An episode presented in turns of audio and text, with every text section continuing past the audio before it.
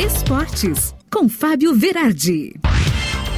Chegando com o Esportes desta quinta-feira e é chegado o grande dia de Grêmio Atlético Mineiro na Arena, nove e meia da noite, com mais de 15 mil ingressos vendidos. A direção tricolor então espera um milagre da Arena. O Grêmio tentando a façanha então de ganhar do time reserva do Galo, né? O Atlético vem vem meio desfalcadão aí, vai jogar a Copa do Brasil, não está muito interessado, já ergueu a taça de campeão brasileiro e também o Grêmio precisa das derrotas de Bahia e Juventude. Essa é a equação para o tricolor permanecer na Série A em 2022. E a polêmica do Douglas Costa ontem, que coisa feia, né? O jogador tentou fugir para o Rio de Janeiro para fazer festa com a banda Sorriso Maroto. Os noticiários caíram de pau, né? Imagina a rusga com a torcida. Momento que o Grêmio mais precisa do seu atleta principal, o cara decide que vai dar uma banda, né? Enfim, tirou as fotos das redes sociais, vai jogar hoje, né? Tá relacionado pelo menos, mas ficou muito feio para o Douglas Costa o que aconteceu.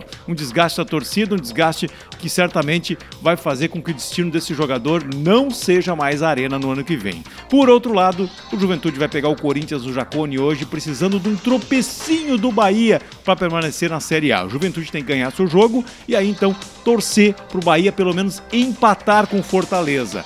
Se o Bahia perder para o Fortaleza, o Juventude pode até empatar com o Corinthians e está garantido para o ano que vem a paixão verde e branca lá no Jacone. E o Inter vai pegar o Bragantino Red Bull num apagar de luzes do Brasileirão, precisa ganhar e torcer por mais quatro resultados paralelos para então permanecer com chances de pré-libertadores. Diego Aguirre meio que saindo, outros jogadores aqui, o Cuesta sendo interessado pelo Palmeiras, Patrick indo embora, tá um clima meio de fim de festa para o Inter esse ano. Então hoje a página do Futebol Gaúcho pode ficar mais colorida ou mais triste. Grêmio ou Juventude, um dos dois vai cair, isso é certo. Mas só que tem o risco dos dois caírem. E o Inter pode terminar sem Libertadores numa competição realmente medíocre para os nossos times. Enquanto isso, lá na Europa, Manchester City, Liverpool, Inter de Milão, Benfica, tá todo mundo classificado para as oitavas de final da Champions League. Mas a notícia é que o Barcelona foi eliminado da fase de grupos da Champions, perdeu de 3 a 0 para o Bayern de Munique e está fora. Fazia 20 anos que não acontecia isso com o Barça, que está enfrentando dificuldades financeiras e busca se reestruturar em 2022. Quem diria que nós escutaríamos uma notícia que nem essa.